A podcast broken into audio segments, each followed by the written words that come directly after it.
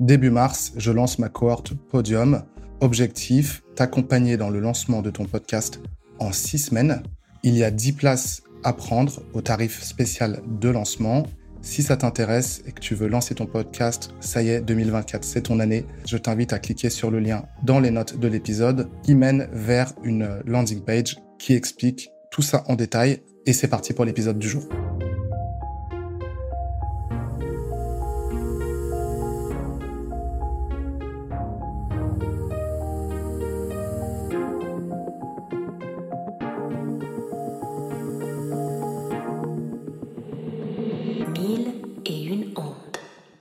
Podcast qui parle de podcast, de marque, d'identité sonore pour que tu te démarques dans un océan digital de centaines de flux. La mille et unième monde, c'est la tienne et elle compte. Je suis Wesley, ton hôte, et je t'accompagne. On parle de concept, production, promotion, ligne éditoriale et musique de marque.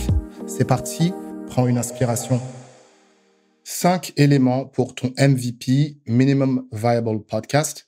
Tu connais certainement l'expression MVP pour Minimum Viable Products, donc le produit minimum viable, c'est-à-dire la version la plus simple, la plus basique, la plus rudimentaire d'un produit, mais qui reste pour autant fonctionnel.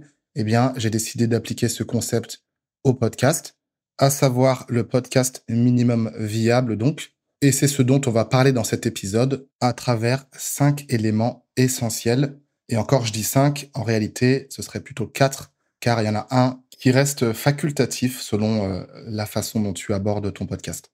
Parce que quand tu y penses, tu as besoin de quoi pour faire un podcast? Tu as juste besoin d'un truc qui enregistre. Ensuite, bah, tu as un MP3, un audio, que tu vas devoir mettre sur Internet pour qu'il soit hébergé et qu'il soit diffusé vers les plateformes de podcast. Le premier élément de ton podcast minimum viable, c'est d'avoir un concept concis clair et carré. Ça doit ressembler à une phrase comme ça. Dans Mille et une ondes, je parle de podcast de marque et d'identité sonore aux indépendants pour les aider à développer un podcast au service de leur business. Je propose ça à travers des formats solo et interview et un concept d'analyse d'identité sonore. Donc l'idée ici, c'est de présenter ton podcast en quelques phrases et la structure que je te propose est la suivante. Dans podcast X, je parle de thème Y à audience cible Z pour les aider à proposition de valeur X. Je propose cela à travers un format Y et un concept Z. Bon, j'avoue, ça peut faire peur, ça peut faire dense. Je te rassure sur le fait que tu n'as pas besoin d'être ultra précis dans cette phrase. C'est juste une guidance pour t'aider à y voir le plus clair possible. Maintenant, si tu as simplement le nom de ton podcast et globalement la direction, eh ben, ça suffit pour commencer ton émission.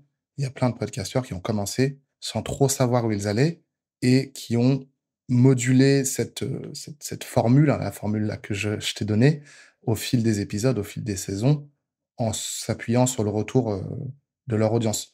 Donc, voilà, ne te fais pas trop de soucis. Moi, je te donne la formule ultime selon moi. Mais voilà, franchement, c'est pas grave si tu n'arrives pas à la compléter parfaitement du premier coup. J'ai même envie de dire c'est normal. Euh, là, l'idée, c'est que tu te lances vite et bien.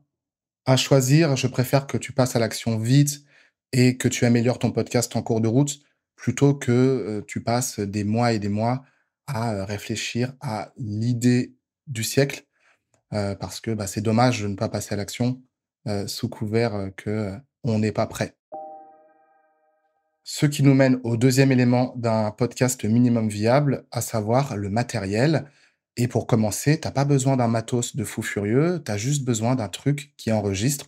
Je reprends la phrase d'Orelsan, si tu veux faire des films, tu as juste besoin d'un truc qui filme. Eh bien, c'est exactement pareil pour le podcast. On s'en fiche quand tu commences que tu aies un micro à 399 euros ou le dictaphone de ton iPhone peu importe. Surtout si tu commences et que tu n'es pas très à l'aise euh, en prise de parole. Je me souviens, moi, quand j'ai commencé le podcast en 2017, euh, eh ben, j'ai pris le dictaphone de mon smartphone, j'enregistrais un peu à l'arrache, euh, la qualité n'était pas incroyable, mais en tout cas, ça a été super utile pour démarrer, ne serait-ce que pour m'habituer à parler face à un truc qui enregistre. Donc voilà, je te recommande de commencer avec un, matériel minimum viable. Euh, à l'heure actuelle, j'utilise le Razer CRN Mini. Euh, il est petit, maniable. il se branche en USB. D'ailleurs, c'est ce que je te recommande. Et il coûte moins de 60 euros. Alors, c'est pas le meilleur micro du monde, mais il fait le job. Et encore une fois, c'est le plus important. D'ailleurs, il me semble que c'est un micro de gamer, alors que je ne suis pas du tout un, gamer. si ça t'intéresse, en tout cas, je te mets la référence du micro dans les notes de l'épisode. Si tu veux aller plus loin, tu peux t'équiper d'un filtre anti-pop. Euh, tu sais, c'est cette espèce de petite grille placée entre le micro et ta bouche euh, qui va filtrer les consonnes euh, plosives et les sifflantes, donc les P et les S notamment, ces consonnes qui peuvent faire mal aux oreilles. mais je te rassure, en post-production, il y a plein de logiciels qui traitent ces désagréments. Donc, le filtre anti-pop, ça reste optionnel. Voilà, à toi de voir, et sachant qu'il y a aussi des micros qui sont déjà équipés de filtres anti-pop. Et puis, tu as également la bonnette, tu sais, c'est cette espèce de petite mousse qui s'enfile sur le micro pour euh, atténuer les, bruits intempestifs. On passe au troisième élément d'un podcast minimum viable, les logiciels. Je vais te donner trois catégories de logiciels pour euh, différents usages. D'abord, pour enregistrer à distance, si tu en as besoin, si tu fais des interviews à distance ou que tu enregistres tes épisodes à plusieurs. Euh, c'est le cas sur mon deuxième podcast qui s'appelle La Diff. On est trois euh, et on se retrouve chaque semaine dans un nouvel épisode. Euh, eh ben, bonne nouvelle, il existe des logiciels en ligne qui font ça super bien. ça ressemble à Zoom, à Google Meet ou à Microsoft Teams. La différence, c'est que ces logiciels vont enregistrer les pistes séparément et de façon locale. Euh, ça veut dire que s'il y a du bruit chez ton invité pendant que tu parles ou euh, que ton écran euh, gèle, freeze à un moment donné en, pleine conversation, ça ne va pas affecter le rendu final. Pour ma part, j'utilisais Zencaster jusqu'à il n'y a pas si longtemps et aujourd'hui, je suis passé sur riverside.fm qui est super bien et que je te recommande. moi, j'ai pris la version à 19 dollars par mois qui permet d'enregistrer jusqu'à 5 heures mensuelles d'audio et de vidéo. Euh, mais avec la version gratuite de Riverside, tu peux enregistrer déjà jusqu'à 2 heures par mois avec une qualité vidéo, il me semble, un peu moindre. Mais franchement, euh, ça fait largement le job si tu veux euh, faire des interviews à distance. Pour le montage, il existe pléthore de logiciels. Si tu es sur PC, tu peux commencer avec Audacity qui est gratuit. Bon, je suis pas trop fan de l'interface, mais encore une fois, ça marche. Euh, si tu es sur Mac, je te conseille euh, GarageBand, qui est gratuit lui aussi, qui est, très cool. Euh, et puis, il existe plein d'alternatives gratuites ou peu chères. En tout cas, pour moins de 100 euros, tu peux avoir un, très bon logiciel de montage, sachant qu'il y a aussi maintenant des plateformes en ligne, il me semble que c'est le cas de Riverside, qui propose aussi de te faire gagner du temps sur le montage. Pour ma part, j'utilise Logic Pro, euh, qui est la version payante de GarageBand. Euh, je l'ai payé 229 euros, je crois, euh, il y a quelques années, puisque c'est le logiciel que j'utilise pour composer de la musique. Donc, tu n'as pas besoin d'aller aussi loin si tu comptes faire du montage toi-même. Une autre option, c'est de déléguer le montage ou de ne pas en faire du tout. et ça va nous faire passer à la troisième catégorie de logiciels qui peut te faire gagner beaucoup de temps au niveau du montage.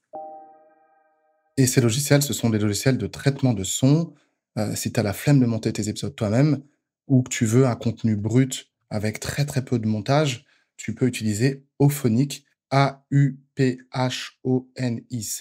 qui va améliorer la qualité audio et qui va retirer les E, les, moments de blanc où tu ne parles pas. Alors, j'ai pas testé la dernière version d'Auphonic. Moi, je l'utilisais à mes débuts en, en 2017 et ça me permettait de mettre en ligne mes épisodes sans passer par la case logiciel, c'est-à-dire que je les enregistrais depuis mon smartphone, hein, depuis donc sur le dictaphone, j'enregistrais et j'allais directement sur Auphonic depuis mon navigateur euh, du smartphone. J'avais préparé mes petits presets, mes petits paramétrages et ensuite j'avais juste à cliquer sur le bouton publier et hop, mon podcast était en ligne. Passons au quatrième élément d'un podcast minimum viable, c'est quand même d'avoir une pochette, d'avoir un visuel, parce que dans l'absolu, tu pourrais très bien publier ton podcast euh, avec, euh, je sais pas, une pochette euh, toute noire ou toute blanche.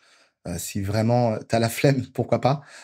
mais je trouve ça dommage de passer à côté de cette opportunité d'accrocher tes auditeurs avec le visuel, parce que bien avant d'entendre ta voix, c'est ta pochette qui doit leur parler.